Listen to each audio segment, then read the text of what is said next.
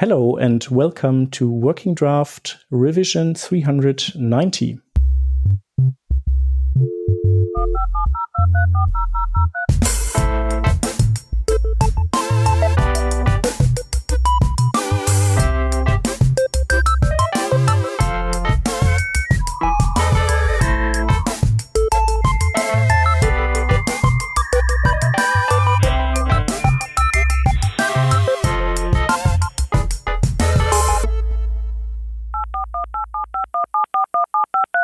Revision of Working Draft is brought to you by Storyblok. Storyblok is a headless content management system with an impressive visual editor that lets you change your web page while you are browsing. This is quite useful, but in my opinion the most important thing about Storyblok is that it works with any technology stack that you can think of. Storyblok works with PHP and also with Node and of course with Ruby and with Gatsby and with basically everything else. And it does not only work with just about everything, but there's also documentation for just about everything. The Storyblok team will even write a tutorial just for you and your strange tech stack if whatever you're working with is not covered by their existing documentation. You can try Storyblok for free for an unlimited time as long as it's just you as a single user. So get started now at storyblok.com. That's storyblok.com. Our thanks to Storyblok for supporting this revision of Working Draft. As you might suspect, we will have a guest today, um, as usually we're not in English. Um, we are two people. Uh, I'm Christian, and our guest is Jason Lengstorf. Hello. Hey, thanks for having me. Thanks for coming. So, uh, Jason, uh, it's the first time you appear in our podcast. So, uh, maybe you can tell the people who you are and what you're doing. Sure. Um, my name is Jason Lengstorf. I am the head of developer relations at Gatsby. Uh, Gatsby is a um, React and GraphQL powered framework for building really high performance websites and apps that compile down to static assets, so they're easy to deploy. All right. Uh, and and where do you uh, live? So where uh, where do you where, where Oh, are you yeah. connected from? I am uh, I am based in Portland, Oregon, in the U.S. All right. So it's basically the the Brighton of the US, so to say, like the the creative city. uh, yeah, I mean, it's it is one of the the creative cities. Um, actually, the reason that I moved out here is that years ago I owned my own agency, and uh, my agency was originally based in Montana, which is where I grew up. Um, but I wanted more geographical credibility. I wanted people to think that it was a hip agency. So I moved to Yes. Portland specifically so people would hear it and say, ah, that's a hip agency. They're based in Portland. yeah, yeah, yeah. Sure. Yeah, the same. Uh, the, it's the same in Germany. So you need to be in one of the bigger cities, or yes, in in a hip city. Mm. All right. So, um, f- for how long are you uh, now? Have you uh, left behind your own company and have you joined uh, Gatsby, the Gatsby team? Um, I sold my agency in 2014, and then I did a little bit of consulting. I worked at IBM for a while, and then I joined up at, at Gatsby in February or March of last year. Yeah. And that is uh, also due to um, Gatsby being quite a, a fresh project, so not not too old. I think uh, it started in 2017, so you couldn't Well- really join uh, much earlier than that. So Gatsby got funding in 2017, but it has been a project since I believe 2015. So um, it's Okay. Yeah, it's uh Kyle Mathews, our our CEO, was experimenting with React and GraphQL when they were really, really new technologies. And he just, you know, he's got a very right place, right time. He he bet on the right horses, basically. And uh and the the framework that he put together for Gatsby has um it it kind of matured at the same time that the the dev world that was really embracing React and and we're seeing GraphQL become very stable. So um, you know, it's a it's it's kind of a perfect storm of everything falling into place for us. Okay, nice. Yeah, I I, I heard uh, for Webpack it was a similar story that uh, Webpack was also around for much longer, and then at a certain point in time, uh, I think Instagram, uh, yeah, adopted it, and it was just the right thing at the right time, and then it just exploded. So sounds Yeah. pretty similar to Gatsby.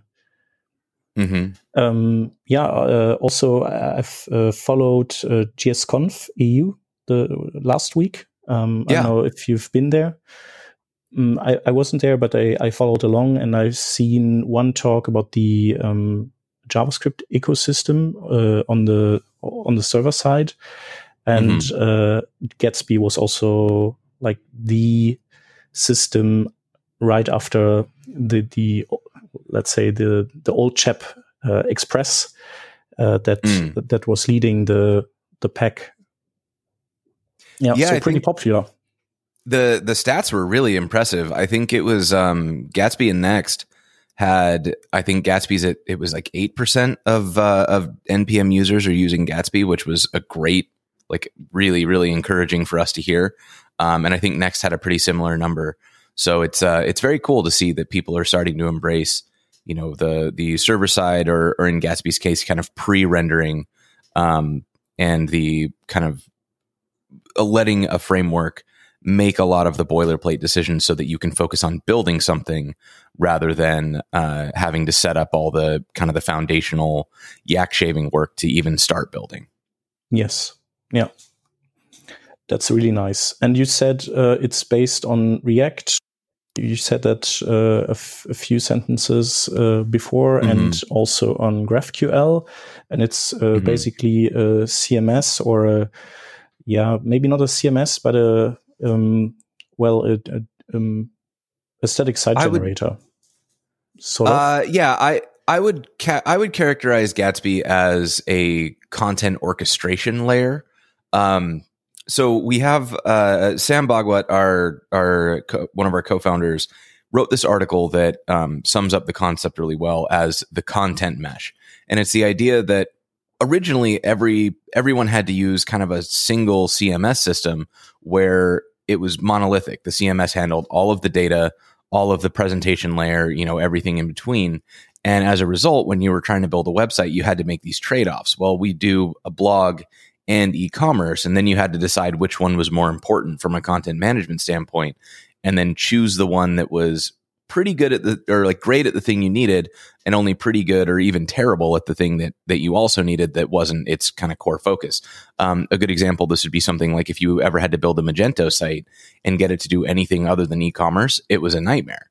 Um, as the web has evolved we've been seeing this move toward more headless cms's and what headless means is that you can take the CMS and then use it via API. So you're not you're no longer bound to that CMS as a presentation layer. It's only managing the data. And with this, that opens up the door for you to say, "Hey, well we have e-commerce and a blog. What's the best blogging CMS?" And you can go out and look around and find that. And then you can say, "Well, what's the best e-commerce CMS?" And you can go and look at that as well and then you pull those together into what we call the content mesh. And the way that Gatsby does that, and the reason that we use GraphQL, is that we're able to pull in data from any number of backends, whether that's headless CMSs, databases, REST APIs, or even the file system.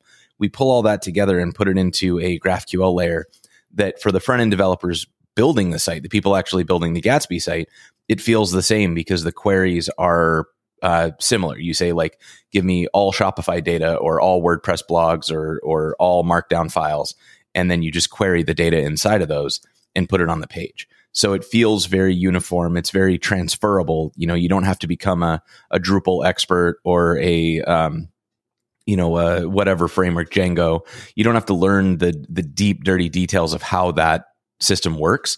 You just need to know how to install the plugin and get an API key so that we can pull that data in and, and let you use it. Um, and the the sites that we build, they're static assets, but that's not to say that they're static sites. So once they hit the browser, they actually rehydrate into full React apps.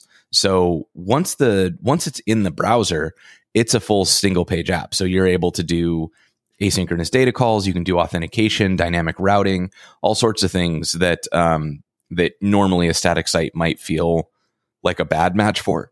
Um, but with Gatsby, because it's it starts as a static site and then rehydrates into an app, you uh, you don't face those same limitations. You can do all the all the same things you would do with with any React app. All right. So um, that would also probably mean that uh, that GraphQL instance is not just used during build time, but it's present all the time. So you can. Uh, no, no. Um, okay. We we actually it's only available during the build. Um, there is talk of figuring out how to um, how to make it available during the runtime, but one of the reasons that I actually like it as a um, as a build only tool is that once that site is built, once it hits the browser, there's no longer any path back to a server. So you can't really hack a Gatsby site because there's nothing underneath it to hack. It's sitting on a CDN and it doesn't have a live connection to a server. It doesn't have a connection to a database. So if it gets hacked, all you can do is deface the static files. Yep.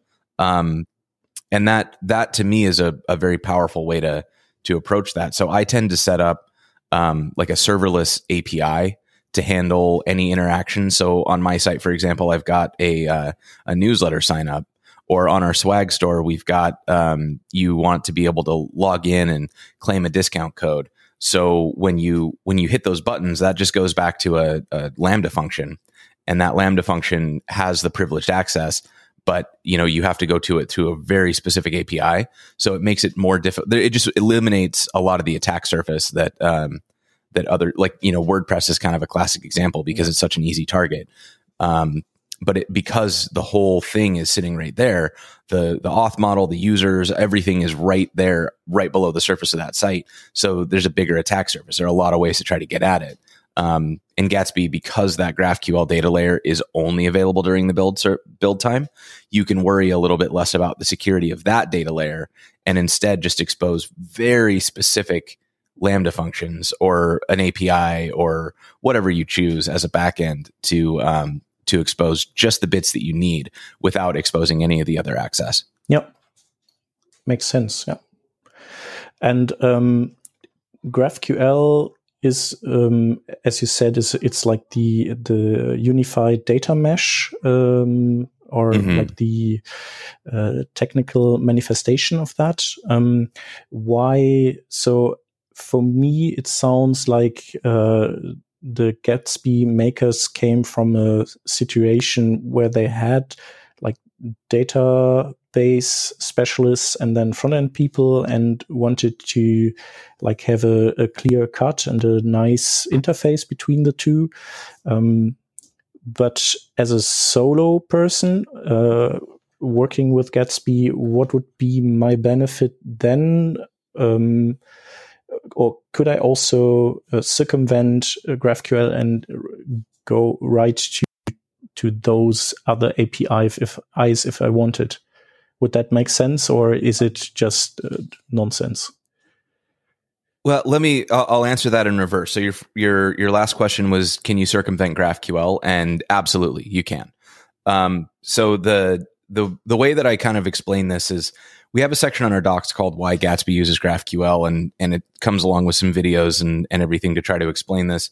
But ultimately when you build a page in, in Gatsby, we have an API. So under the hood, Gatsby is just a collection of API hooks and you can attach functions to those to do various things. One of them is, is called create pages. And when you make a request to create a page, all you have to path it, pass in is a path. So where you want the page to live and a component. And that's a React component. And that React component will be rendered into your page. So at minimum, you can just hard code content into the React component and it's it's going to work. You're going to have a page up. Um, if you want to take that a step further, your React component could make an, make an asynchronous call to load data, or we have a context object that you can pass in with your uh, your create page call that would allow you to set a title and body and categories and author and what you know it's arbitrary data, whatever you want to pass into that context object and then you can retrieve that from the props of the React component. So that um, you can hard code that. You could pull that in from a, you could do a, a fetch call and just loop through the response data and, and stick that in. Where GraphQL starts to really show its power is when you start to look at the relationships between things. So if you've got a, a post and that post has an author and you want to get related posts and you want to get comments, um, what you would have to do is either build a very specific REST API Um, or you end up making a lot of different REST calls to load in that data. And that starts to put a lot of business logic into your web app on the, you know, and your front end shouldn't necessarily have a lot of business logic. You know, when I was working at IBM, one of my big goals there was to get as much business logic out of the UI tier as I could. And the reason that we turn to GraphQL is that GraphQL acts as this kind of data unification layer that allows arbitrary access by the front end teams where I can say, yeah, give me the post and then give me the author and then give me that author's posts and then, you know, filter out the one that matches this one. And it, uh, it, those are just nested GraphQL queries. Under the hood, GraphQL will do all that work to resolve the different calls and get the data from the right places and everything. But from a front end developer standpoint, they just get to make up what would, you know, traditionally be kind of a bespoke REST endpoint that was, you know, oh, for this UI at this URL, we need this data. So can you give us an, a REST endpoint that gives us that data? Um, which is a lot of work for the backend team. Yep. GraphQL just turns that into kind of an arbitrary, like, well, let me plug in this field and this field and this field and let's see what comes out. Um, and the the way that GraphQL is set up during development, you can actually open a GraphQL. Uh, it's called a an it's what is it uh, a playground um, or there's another tool called GraphiQL. And in both of those, you're able to just write GraphQL queries and execute them in the browser and see what data comes back. And then when you're happy with that, you can copy paste that query into your front end and know that that data will be available as a as a prop in your React components. So it's a really um, from the front end developer experience standpoint. excuse me. From the front end developer experience standpoint, it's brilliant because it it cuts out so much uh, context that's usually required to access data. You don't have to know how to send fetch calls. You don't have to know how to deal with middle tiers. You don't have to worry about database access or the security implications of that. You just get to say, I need some data to put on the screen, and GraphQL handles that for you. Yep. And you also you, you don't need to to wait for anybody to um, create your REST endpoint with exactly the data you need because you can just like uh, you, you can request it via GraphQL and then then it's there. Exactly. And probably yeah, it also, cuts down iteration times. It also reduces latency because mm-hmm. you just have like one call and not uh, many calls that you need to then mesh together in the client. So when the GraphQL layer is implemented properly, yes. But like I said, under the hood, GraphQL is still making all of those calls. Yeah, so but on the server there are side. ways on the server side, typically. Yeah. Um, and so w- when you see that, like it should improve performance. Um, and there are ways that GraphQL is designed to deduplicate calls and to have like short-term caching and to reuse calls when they're when they go across queries. So it's it's designed to be better at performance. Uh, but it is something that the implementing developer needs to think about. It's it's not like magic. You have to you have to make sure that you test that. Yeah. Okay. And um, but that's not a that's not a Gatsby concern. To be clear, yes, that's uh, sure, if you're yeah. building your own GraphQL server. Yeah, clear. And so you also said uh, that uh, there's uh, already plenty of um, adapters to different types of uh, data sources available. So mm-hmm. I would guess uh, that's also probably the the area where uh, Gatsby maybe makes a bit of money, like selling adapters. Because if this if it's VC funded, then I would would expect that there, there must be some business model somewhere. There there is a business model, but the ecosystem is not it. Okay. Um, so our our ecosystem we have currently close to 900 plugins and those plugins range from like data source plugins where you can pull in stuff from you pretty much any anything that you can imagine stripe uh, shopify magento what big commerce whatever you got we can probably pull in the data from that through a source plugin and if you can't we've got docs on how to build a source plugin and um, you know we, we'd love to see that uh, there are also transformer plugins. So if you need to like change a JSON or a YAML file into a queryable object, like we can do that for you. Um, and then we have miscellaneous plugins to add, like if you want to add analytics or you want to add uh, Twitter embeds, or or um, Benedicte Raae put out this really cool like oEmbed thing so that you can write markdown and just paste in the URL of various social media things and it expands into a full embed. Um, so there's some really, uh, there's a lot of really powerful stuff there. And then eventually what we want is we want to create a marketplace where people can sell premium plugins. And that'll be a small part of Gatsby's revenue model because, you know, we'll be hosting that and handling returns and customer support and everything. So we'll charge a fee on top of the, the, uh, the resellers. But the core of our business model is that we want people to be able to stand up like the infrastructure that makes it easier to collaborate and use Gatsby on bigger teams. Um, so our first example of that, the first product that we've that we've released in beta is called Preview, and it's part of our our Gatsby Cloud offering. And Gatsby Cloud is kind of the core of of our commercial uh, venture here. And so in Gatsby Cloud, we have this preview functionality where you're able to, if you're on Contentful or Sanity or, or any other supported headless CMS, you're able to install a preview button in your CMS, make draft changes to the content, click that button, and it'll open a private URL that you can password protect if you want, that you can then share around to people to get feedback on draft content. So as developers, this isn't a big deal to us because we have the local development environment. We can make some changes. We can mess around with stuff and then just, you know, send that off to people as a, a staging branch or, or, you know, whatever we want to call it. But for someone who's not a developer, this is a huge pain and it's been a big blocker for large teams because they, you know, the developers are very happy with Gatsby, but the content team is, is they're really frustrated because they don't want to have to install a local development environment. They don't want to have to start you know, they they never want to open their command line. They'd prefer to not know it exists. So what what Gatsby Cloud is looking to do is take some of the stuff that teams have been standing up on their own, like a preview service, and offer that as managed infrastructure. We will do it for you, and we'll do it for a lot less money than you would spend to pay somebody to set that up and manage it over time. Um, we're looking to do the same thing with like highly optimized Gatsby builds. So if you have a, a huge site and you need it to be up in like for you know a few seconds, um, we are working on the ability to do, run these incremental parallelized builds that will drastically cut down the, the amount of time it takes to build large sites. And so this would be like Netlify is a is such a powerful tool once you hit a certain limit though like it'll time out. And they they just you know that it, it wouldn't make sense for them to highly specialize on gatsby because they're a general tool. So we're looking at like well what happens once you once you exceed the limits of what netlify is is kind of incentivized to fix? Well then that's where we would step in and build this kind of like highly customized build system so that you're able to then you know take your like custom stuff get those incremental builds going, get all that infrastructure. And again, this is something you could probably set up in house, but it would be really expensive. You'd need people to man it full time.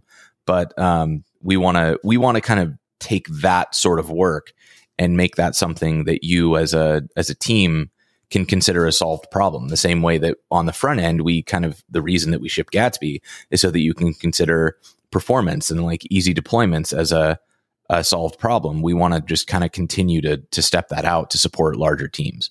Yeah, sounds really nice. Cool. Uh, so I'm gonna ask you maybe later a bit more about uh, um, about the cloud service. Um, mm-hmm. For uh, so I'd like to talk a bit about the uh, the the front end itself, or the the template, uh, or the template engine, and also the structure. So how sure. How would it work? Like uh, um, creating a site. So I can I can probably just use uh, it. So it's React based. So I can probably use the tools I, I know from the React ecosystem, and mm-hmm. uh, Gatsby will mm, just uh, lay out my site based on, for example, React Router uh, stuff like that. Or is it more that uh, it works similar to Next.js that that you have like or um, or Nuxt, where you have a, a certain um, folder structure, and that's that will end up as um, the pages later. No, it's it's probably React Router, right? Um, well, we can do both. So by by default, if you were to create a new Gatsby site, you could um, initialize the package, install Gatsby, React, and React DOM. Those are your three core dependencies. And then you could create a source pages index.js, and then you could run Gatsby develop. And that would create a site with a homepage of whatever the content of index.js is. As you start to expand, you can create custom pages using any of our APIs.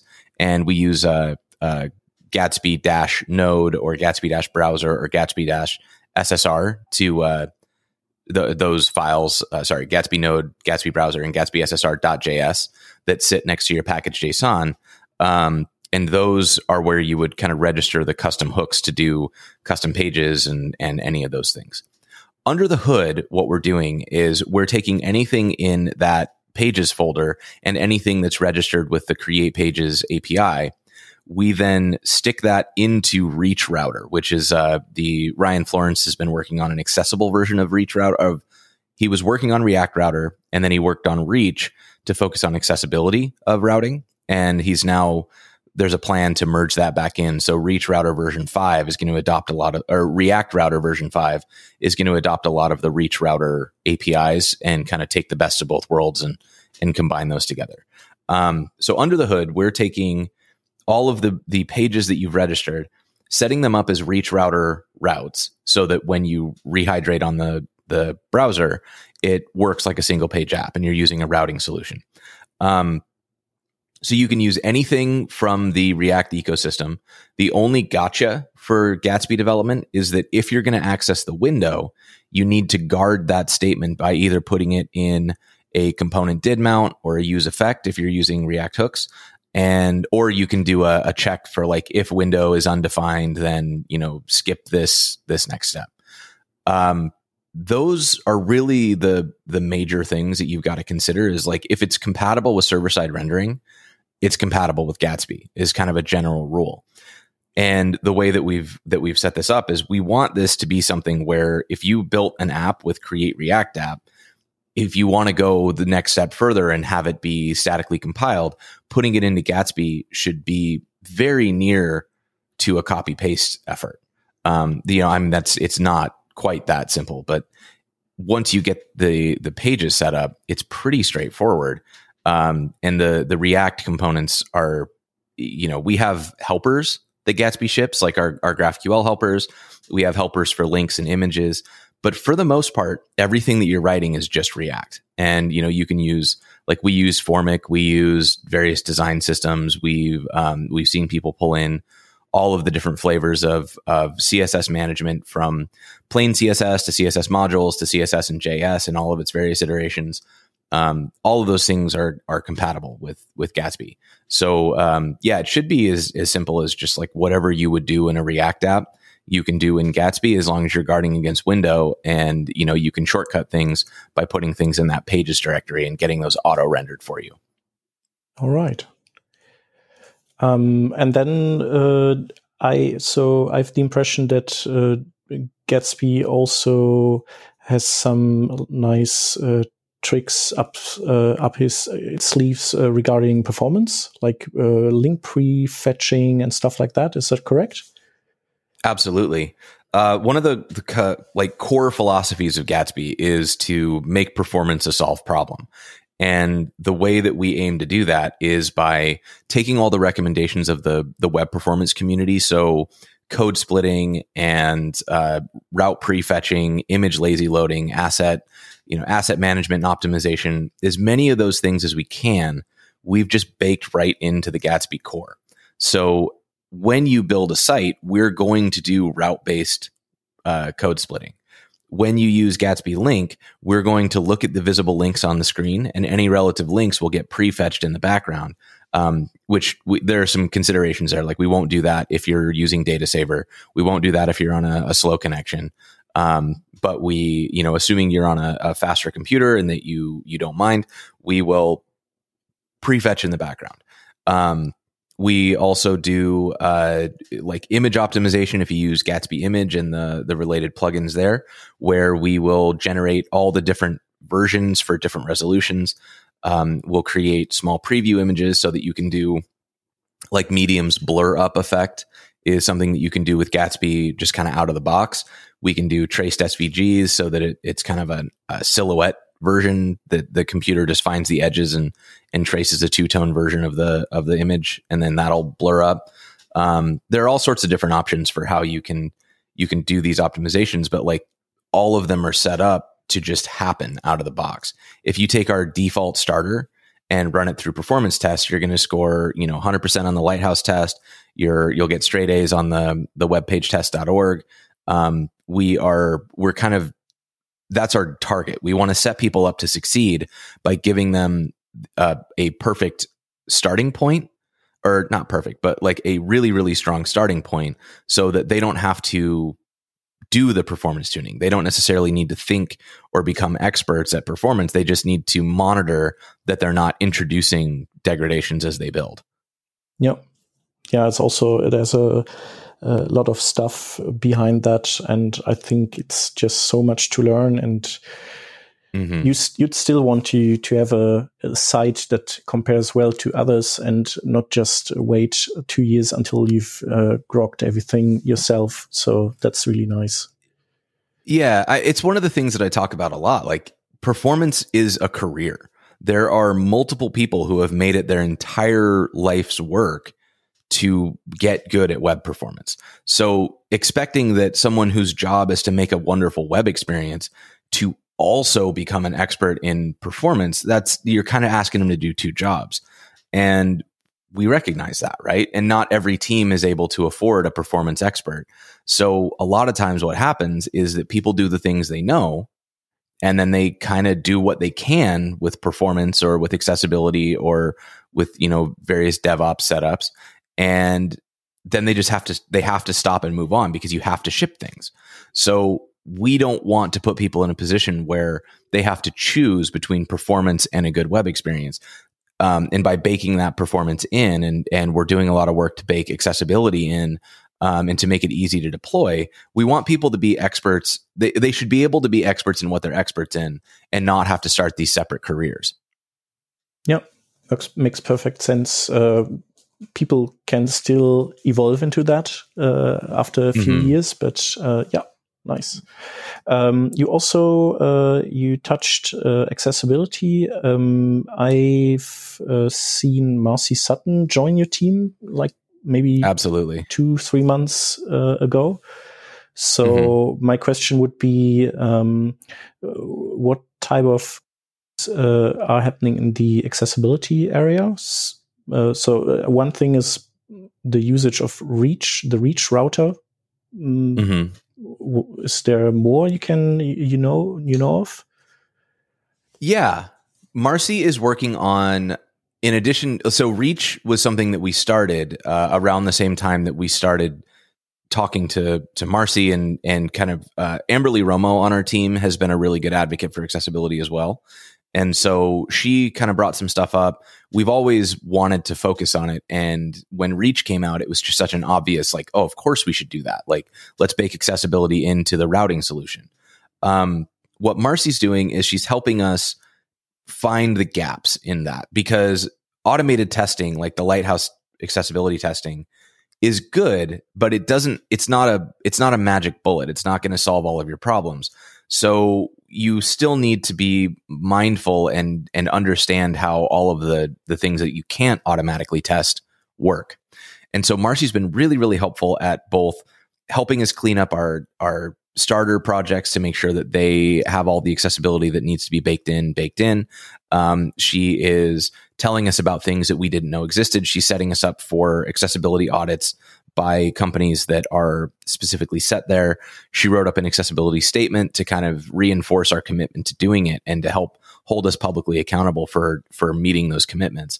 Um, and along the way, she's also just like been teaching us so much. I, I did a live stream with her a while back on my um, my Twitch channel where we built a feedback widget, and just that little feedback widget, there were five or six things that I just did not know that I needed to consider when I was building uh, interactions to make it accessible. And so going through that with her and and seeing her feedback on pull requests is such an eye-opening experience because none of it's hard.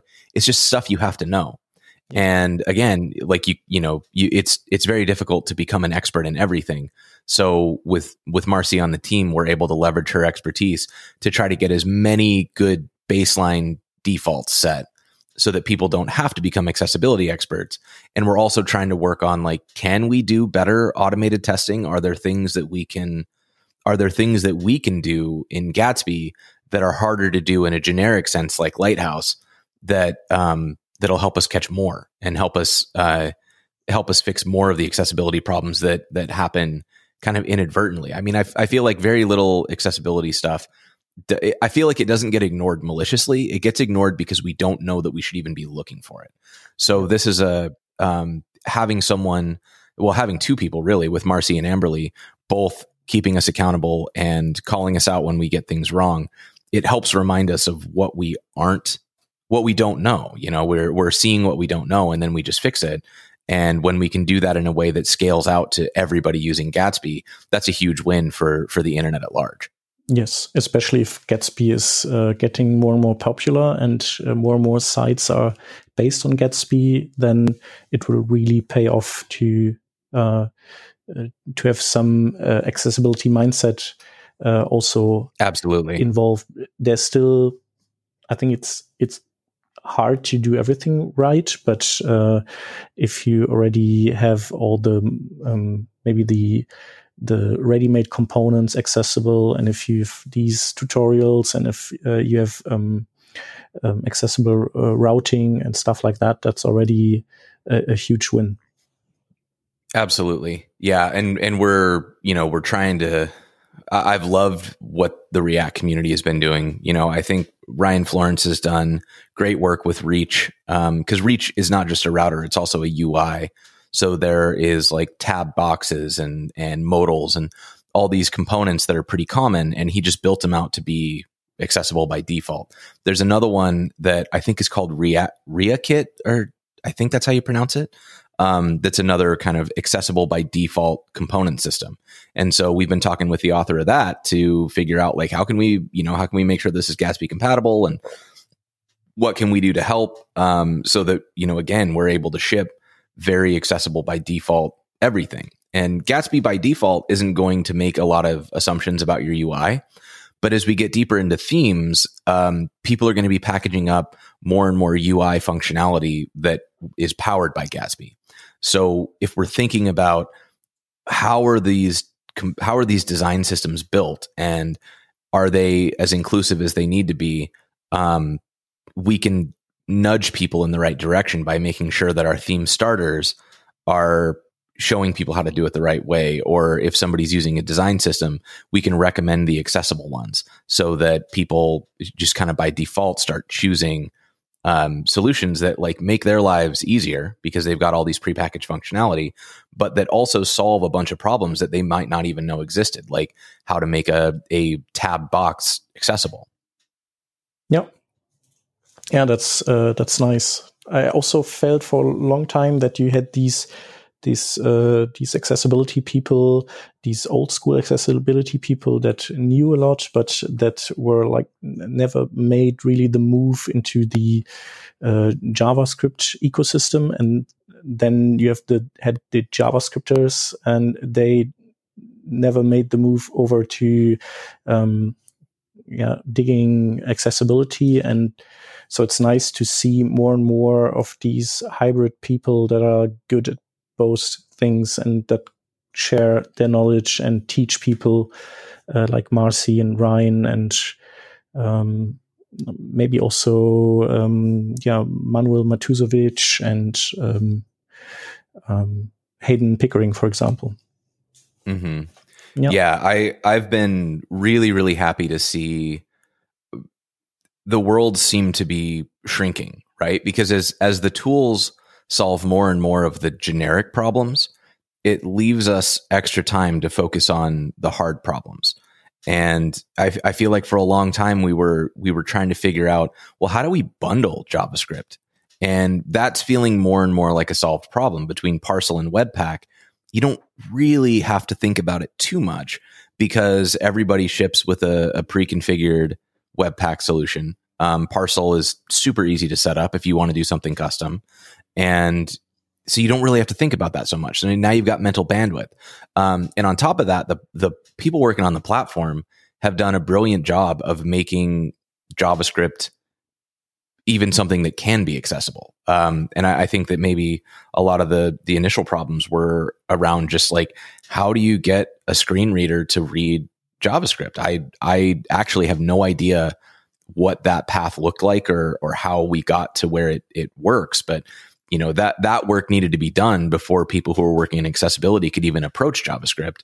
Um, and the the JavaScript folks needed to get to a point where accessibility was something that they they understood was a problem. And I think that we're starting to see that in the community where more and more people are starting to embrace accessibility as a first class uh, consideration. It's it's not a nice to have. Like it, it, it always kind of breaks my heart when you see somebody say like, "Well, we'll get to accessibility if we have time," and it's like, "Well, hold on, you're just going to cut off like that many people from your website because you don't have time." That seems like a maybe maybe deprioritize the the animation first or something. Yes. Um, and so it's it's really cool to see that both the tools and the platform have gotten us to a point where we have the bandwidth to focus on people instead of focusing on wrangling technology.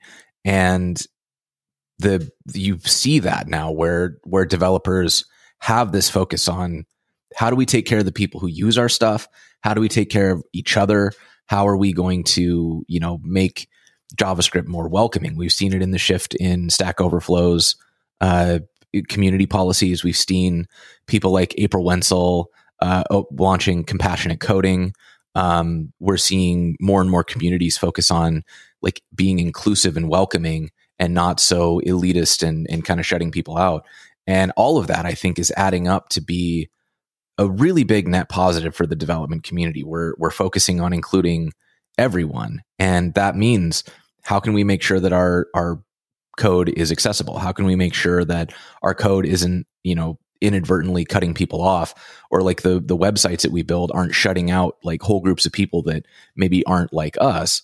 Um it's it's really interesting and and really heartening to see how many people are raising that banner and starting to to work that way on the web. Yeah definitely.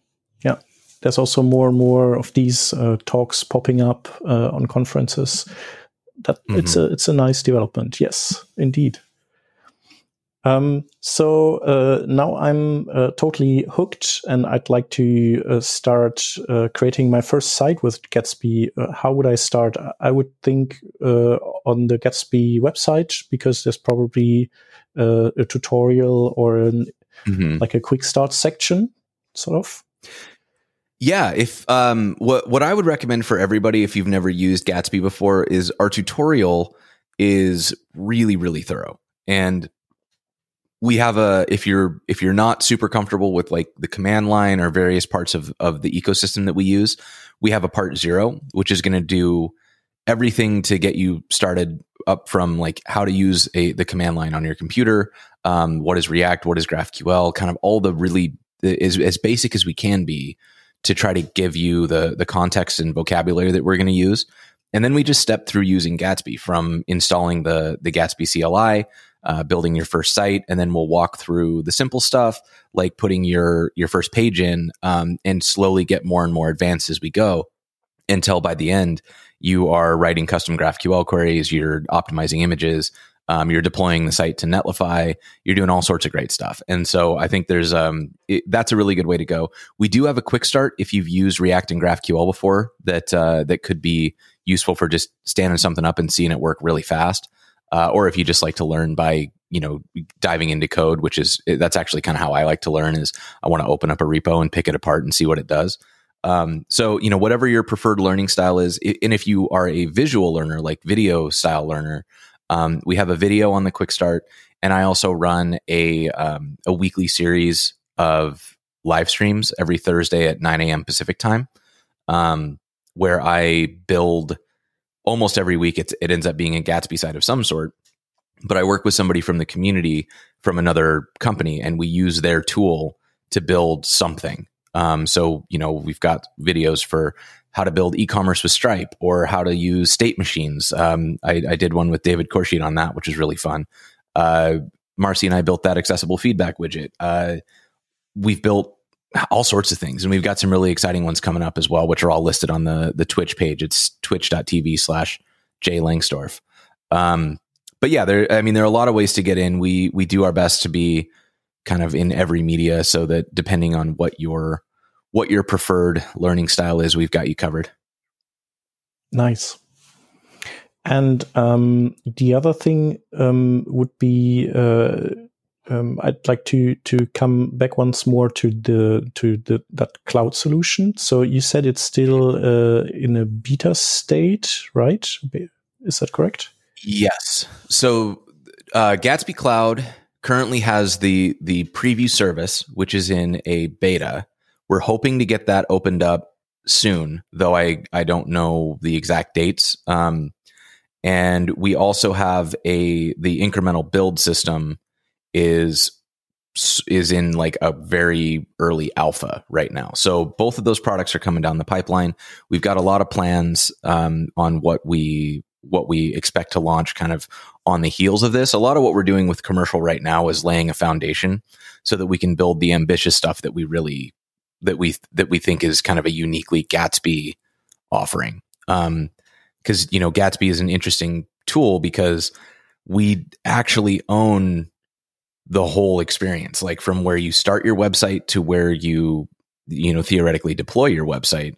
Um, we we have the ability to kind of touch the website at every stage, so we can do things that are pretty advanced, like pretty deep static analysis, and we we know what Gatsby's opinions are and so we can dive into things that are, are difficult to do in a generic way. So it should open the door for some really interesting reporting and profiling and, and different, um, like performance and accessibility and, uh, and other types of tuning that are uniquely possible because Gatsby has those opinions and, and sets those, those defaults and guardrails. Uh, so, you know, stay tuned in this space because I think Gatsby Cloud is going to start out kind of like, oh, well, that that does like okay, that seems like a cool feature. Um, to where I, I think the the follow like the follow on stuff is going to be really exciting. I think. Yeah, sounds good.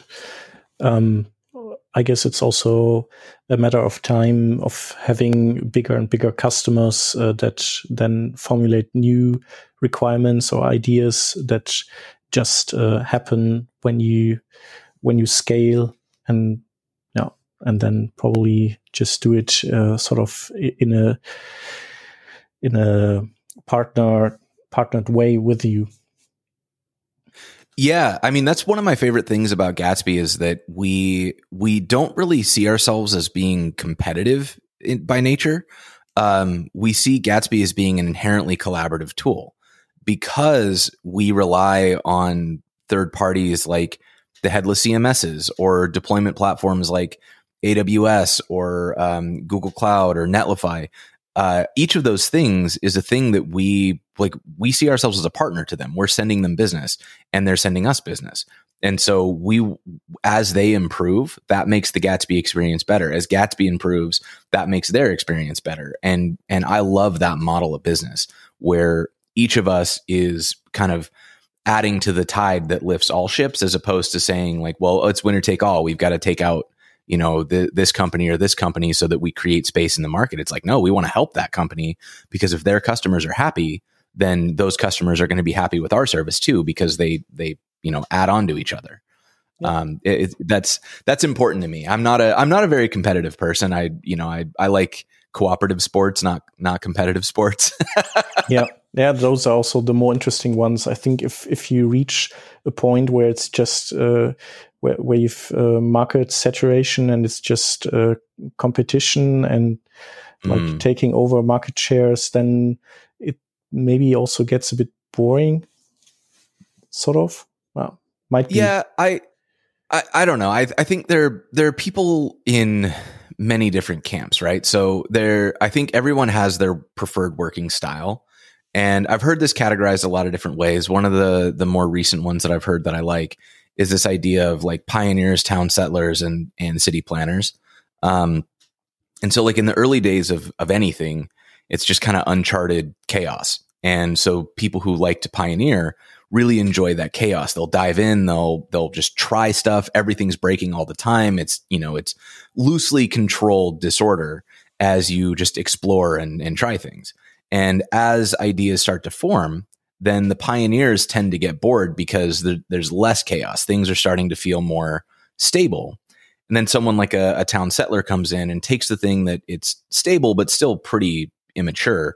And then they kind of take it from being an, an immature seed of an idea that's stable to an actual functional thing.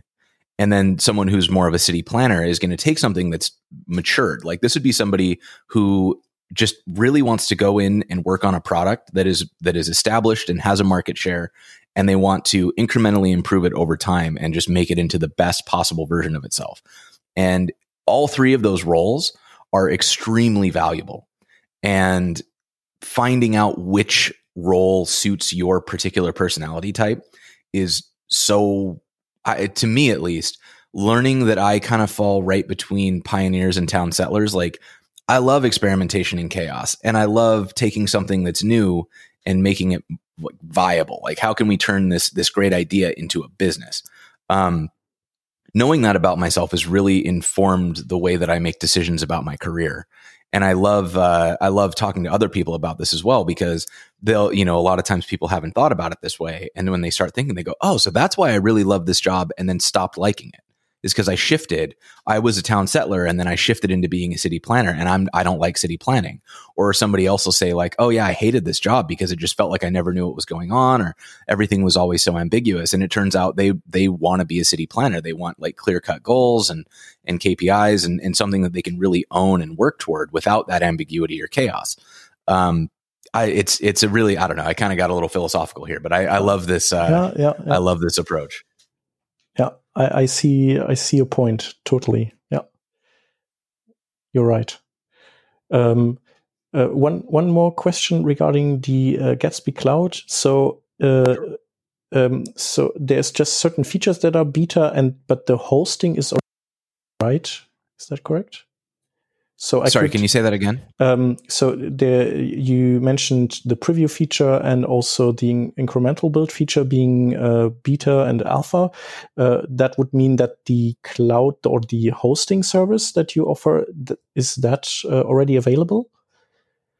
Well, we so we don't offer a hosting service. Oh, okay. um, what we uh, I, and I, will never say never, yeah. but at the moment, what we prefer is to be um, I I kind of see us like when we offer like deployment, that deployment is going to go to Netlify for hosting or AWS or, right. or you know any kind of like bucket based storage okay. because for us to stand up a hosting service seems in my opinion a little silly because it's like well why would we try to compete with something that's so thoroughly established um, okay it you know it to it to me that doesn't make a whole ton of sense. So if we do have a hosting service, it's probably going to be a, a, white labeled instance of like Fastly or something.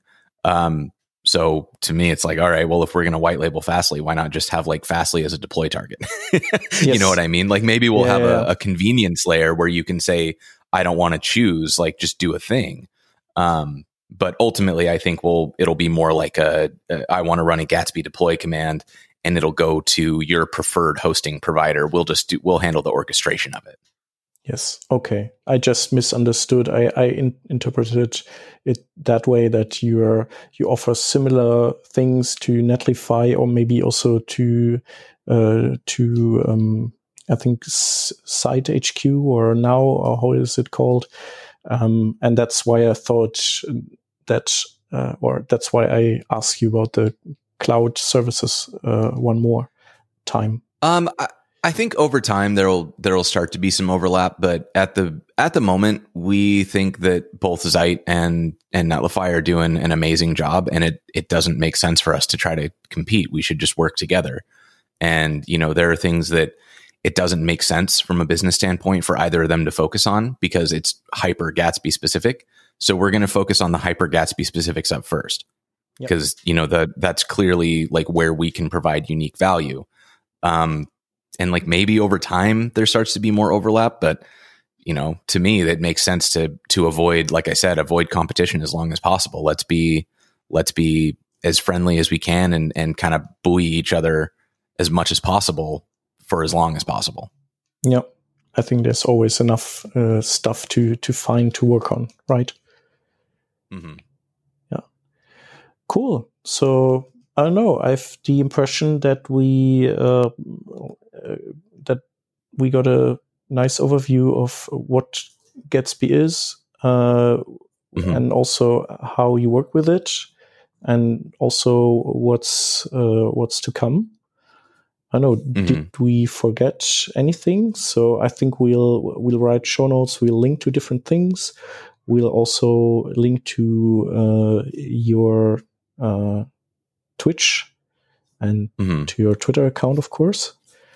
So yeah, uh, and then the the only other thing that we might want to include is um, just about our our kind of community model. Um, we talked a lot about including people, but we didn't exactly talk about the um, the specifics of Gatsby's community Um because um, we have a lot of programs that we offer specifically to get people involved in open source. Like we do a a, um, a free pair programming call where you can get 60 minutes with somebody on the core team to work on any open source project or getting involved in like your first pull request. Uh, we also have a kind of contribution model where if you get a pull request merged into the Gatsby JS org, we will, upon merging that PR, invite you to become a, a member of the org and also send you a discount code so you can claim some swag from our swag store. Um, we've got a, a like it, you, you, get access to kind of like a private maintainers only uh, group on GitHub where you can get access to kind of our maintainer call and a lot of different um, discussion that happens about like very very experimental features. So you kind of keep your finger on the pulse of where gatsby's going. You have influence over like where gatsby goes because you're part of that early discussion. Um, those are all really really interesting things that that we that we're trying to do like you know again our our whole like one of our company values is you belong here and we really deeply want everybody whether you're a, a seasoned veteran or a first time contributor to get involved in open source. And, and, you know, we've designed systems at Gatsby specifically to make that an approachable goal. Um, so that's something that's, that's really important to us and that we'd love to see more people doing. Yeah, sounds really nice. Uh, wouldn't have expected that. Um, cool. Um, uh, yes, thumbs up from my side. Uh, good And we the the link for that is um, if you go to gatsby.dev slash contribute, there's um there's a whole page on our on our docs about that. Yes. Yeah, I just found it also. Oh, nice, nice. Uh, we'll read through it. Cool. Well, uh, Jason, thank you very much for uh, yeah for um, sort of um, pinging us on on the social channels. And uh, mm-hmm. i'm also super lucky that we saw that and that we approached you and uh, that you uh, came into our show. Yeah thank you so much for for the invite. I, I really appreciate it. I always have a blast doing these. So um, you know thanks a lot all right. And um, so, f- uh, any of the listeners that wonder uh, if this is a, um, a, new podcast they should uh, listen to, uh, maybe not so much because usually we are in German. Uh, with a, hmm. it's it's a long story, but uh, basically it's um, it's just that in the German space there was no podcast, whereas in the English space, there's plenty. So we thought yeah. we would need uh, something to cover that as well.